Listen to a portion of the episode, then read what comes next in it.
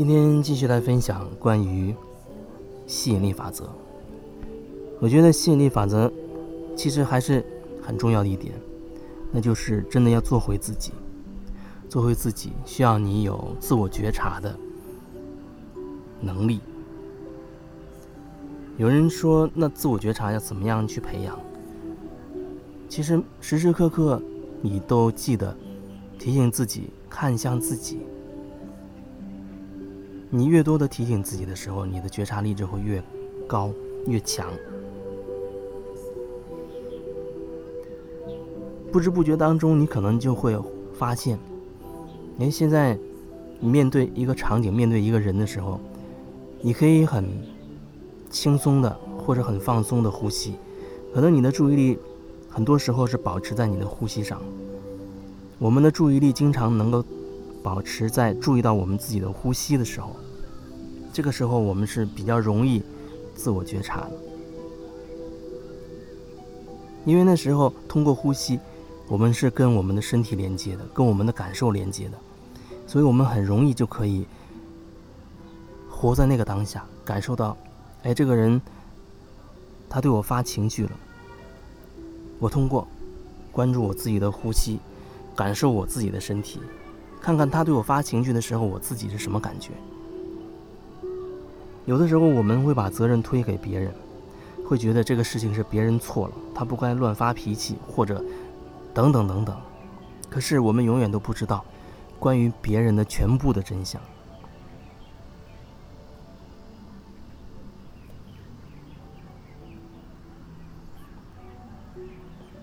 有一个电影就是叫做。好像是孙悟空三打白骨精吧，那是可能是去年的一个电影，很喜欢里面的一些情节，其中一个很吸引我的一个环节、一个场景，就是关于白骨精这个角色。其实从小到大都没有好好的说，能够意识到要去好好的去感受一下这个角色。想到这个白骨精，基本上就是觉得他是个妖怪，应该被打死之类的。可是那个电影他拍的就很细腻，他那个电影展现出白骨精的另外一面，就是他为什么会成为现在的样子，他为什么会成为吃人不吐骨头的这样一个妖精。那他有他的很非常的凄惨的一个身世。那电影中描写的大概是说，她在上一世是一个小姑娘，结果她受到因为一些什么原因我忘记了，但是她受到了所有村子里所有人的歧视，所有人都是辱骂她、侮辱她，没有人帮她，然后她那时候备受打击，身心都很受到摧残，她就立下毒誓，说自己来世。坚决不会再做人了。他说：“宁做一个妖精，也不会再做人。”所以，就是他这样的一个前面的这样一个因果，他导致他后来真的这一世就变成了妖精。那如果说我们不知道白骨精这一世的情况，那我们只是那一世的某一个角色，我们看到的只是那个村子里的所有人在百般的凌辱。这个小女孩，那你会对这个小女孩产生什么感觉？我相信你不会会觉得她是个十恶不赦的妖精，你的感受一定会变。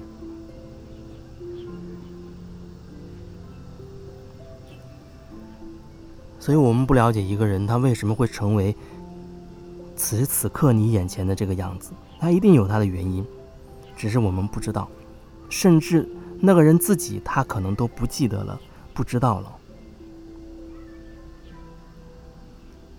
当我们可以用这种角度去和一个人去交往的时候，我们会不会感受到自己内在会更加的坦然、更加的轻松呢？会不会更有一种好像可以比较包包容也好，或者宽容也好，这样的一种状态？不是说我们要高高在上的去包容别人，而是说我们会对这个人产生了更多的理解和了解。尽管我们不知道，可是我们内在会留一部分给他，而不是把他好像一竿子打就完全把他打死。我们会在我们内在给他留一个空间，说：“哦，有很多东西关于他的，我真的是不了解的。我不了解他为什么会用这样的言语跟我说话，我不了解他为什么会呈现此时此刻的样子。即便是我有确定的原因，好像因为怎么怎么样。”可是一定还有我们不知道的那那些部分，一定还有我们不了解的那些部分。如果我们可以始终给自己内在留下这样一个空间的话，我相信很多矛盾都会化解，至少会缓和很多。我们会对这个世界、对外界多了一份理解。吸引力法则无处不在，它一直在起着作用。所以，你只要看一看我们，或者说看一看你此时此刻你的生活，你就知道你内心深处一定有一些因素，导致你吸引来了你现在的这种生活状态。无论它是不是你头脑想要的，首先你要承认，你至少要有勇气承认。承认什么呢？承认。我们此时此刻的这种生活状态，一定是我们内在吸引而来的，一定是我们内在有一些观念，有一些东西吸引来了这种情景，让我们去体验。当我们可以这样去想的时候，我们离转化，或者说离看清楚我们的那些信念系统，就又更近了一步了。我们只有看到到底是什么，才会吸引来什么想法、什么观念，会导致我们会有现在的生活状态。只有看清楚到底背后是什么，我们才有机会去清理它、转化它，然后把它换成一个我们真心渴望的。所以，心理法则今天要分享的就是：你要做你自己真心喜欢的事情。比如说，你想要做某一件事，或者要某一个东西，啊，你喜欢弹钢琴，虽然你现在还不会，或者你喜欢海边一个很漂亮的纯白色的房子，四季如春，你真心喜欢，那么你就需要用心去，好好的静下来，去和你真心所爱的、所喜欢的这些这个事物去。紧紧的连在一起。什么叫连在一起？就是你要运用你的最丰富的观想想象力，让你想要的已经发生。你想要一个海边白色的房子，它是四季如春的那种气候，而你现在已经拥有了这个房子了。你现在此时此刻你就拥有这个房子，你就在这个白色的大房子里面。你要好好的去感受它，感受它的同时，你要能够感受到，哦，自己梦想成真的内在的那种极度的兴奋的那种感觉，那种感觉才是你真心渴望的。我们是通过你真心喜欢的这个事物，然后让你看清自己内心最最渴望的、最最兴奋的那种感觉。你喜欢钢琴，你特别特别想去学钢琴，尽管你现在可能还不会。那你可以想象自己此时已经是钢琴名家、钢琴大师，你可以弹奏任何一曲你喜欢的、有感觉的曲子，行云流水，那种感觉让你自己都觉得特别的震撼。你完全沉浸在钢琴的每一个音符当中，那种感觉太美妙了。甚至你可以想象出，你就是在海边银白色的沙滩上，微风轻轻的吹过来，太阳也很暖和，你就在海边的沙滩上弹奏你最喜欢的曲子。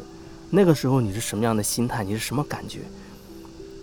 特别的喜悦，特别的兴奋，是吧？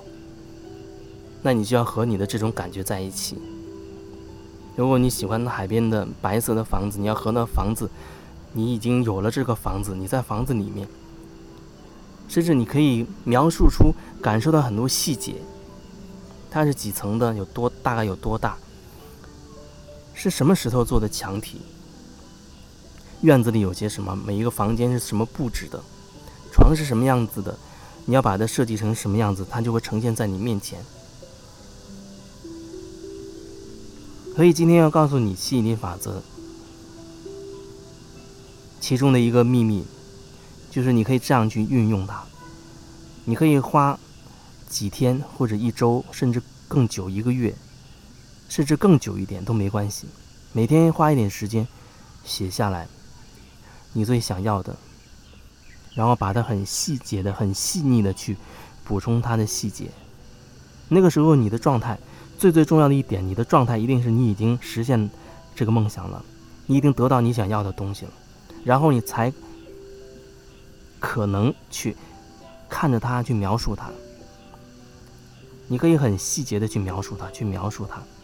不管你想要的是什么，你想要一种生活状态，那这种什么状态呢？在你。拥有什么什么的情况之下，你就会有那种生活状态呢？但是你完全的放松去感受它，一边感受一边的去把它用笔把它记录下来，这是一种一种方式。这种方式要再说一次，很重要的一点就是，你已经实现了你的梦想。你已经完全得到了你想要的，然后你把它所有你感受到的细节很细腻的描述出来。这段时间你只是去写在纸上去描述，一边描述你一边感受，让自己可以感受到自己那种最兴奋的、最喜悦的、最快乐的、最轻松的这种状态，持续的和这种状态多待在一起。这就是今天要分享的最最重要的一点。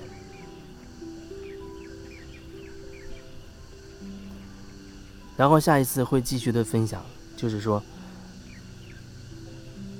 当你花了一些时间做了这个工作之后，你要放下那个场景，你想要房子的，你要放下这个房子的画面，而只是和。你拥有了房子之后，那种最兴奋、最喜悦的感受在一起，你越多的和这种感受在一起，你就越能够更快的吸引到你想要的这种感受。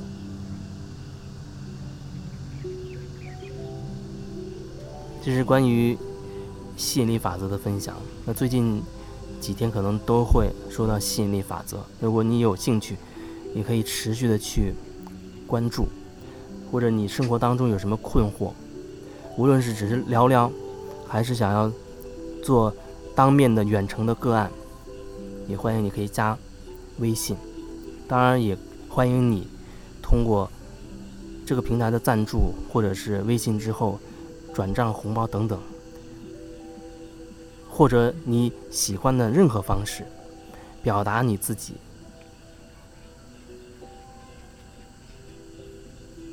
希望这些分享能够对你有所帮助。